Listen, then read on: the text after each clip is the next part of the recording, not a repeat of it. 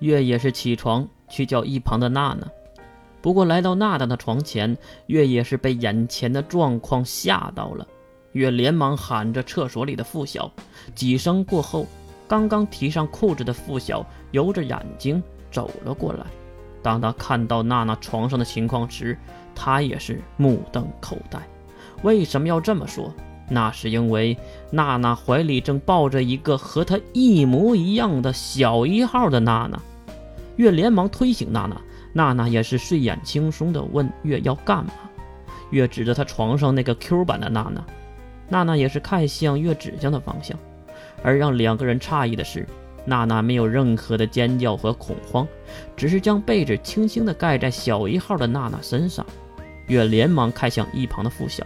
逼问他是不是昨天晚上对娜娜做了什么，而付晓解释的是，就算是做了什么，孩子也不可能一宿就生出来呀。看月和付晓来回的争吵，娜娜也是带着邪恶的微笑看着戏，发现娜娜在笑，月和付晓也就知道自己又被耍了。在娜娜叫醒小一号的自己后，两个人也是终于知道了原因。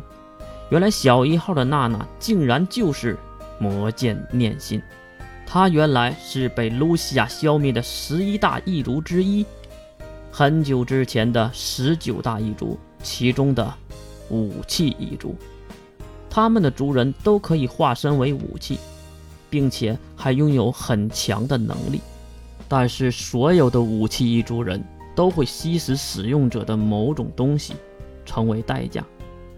被成为了不祥之物，也成为了露西亚第一个灭掉的异族。至于为什么会有没有代价的神器出现，那就是一个恶心人的故事了。很多人都想拥有武器一族，但是又怕付出代价，所以就开始了武器一族的人体实验，最后成功的将武器一族的人格杀死，并保留了武器的特性。然后，没有代价的神器诞生了。原来神器全部都是武器一族人的尸体。听到这里，付晓捏紧了气愤的拳头，不停地咒骂着这个世界，这个肮脏的世界。而越关心的是什么？为什么魔剑念心会和娜娜长得一样？而得到的答案竟然是由于睡得太久，忘了自己长什么样子了，所以就用了契约者的长相。这样的答案很明显太水了，和娜娜的表情一样的水。月真的怕这个念心会随了娜娜那恐怖的性格。当然，月也是祈祷，但愿没有。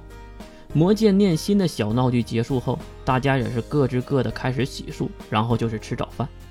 等到一楼餐厅的时候，娜娜和付晓被月的样子吓坏了。付晓指着月都快说不出话来了，娜娜和念心则是在一旁吃自己的。呃，话说，你这是干嘛呀？就算是月的脸都被蒙得严严实实了，付晓还是认出了他。为什么会如此的惊呼呢？因为月用守护给自己弄了一个全身的套装。此时站在他们面前的月就是一个大型的盔甲套装而已。哎，看过《钢之炼金术师》吧？里面的那个弟弟。而且月还改变了说话的声音。什么？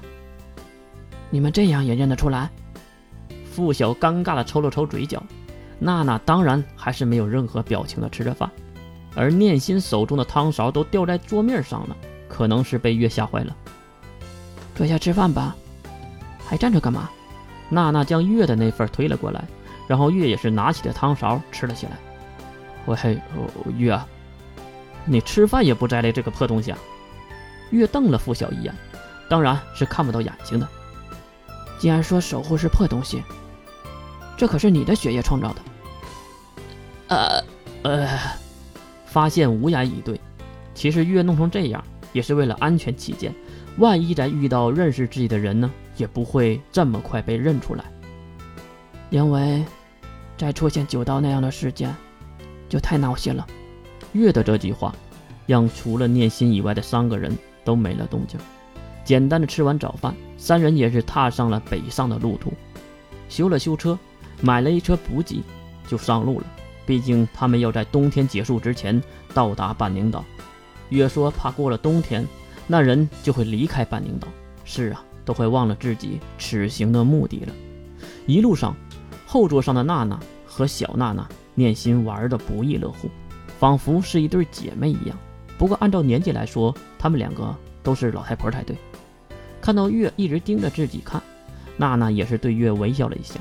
她这个笑脸差点吓死月，毕竟娜娜的这个笑，那可是灾难的预兆啊！怎么了？我身上有东西？还是脸上有什么东西？呃，没有，没有，没有，没有，没有，啥也没有。听到月略微男性的声音，念心愣住了，直勾勾的看着月，可能是没理解为什么月还能变声音呢。一旁开车的付晓也是吐槽说道：“哎，女孩的声音多治愈啊！至于你个二大爷，老子不喜欢。”付晓无奈的摇头：“哎，你真是猪八戒啃砂锅，你倒是过瘾了啊！”你也不管我们牙碜不牙碜，啊？什么牙碜？哪里的方言？哼，听不懂吧？我们世界的名言。付晓得意的仰起头。你这个付晓，仗着自己是李师姐来的，就和我说这种外来和尚会念经的破梗吗？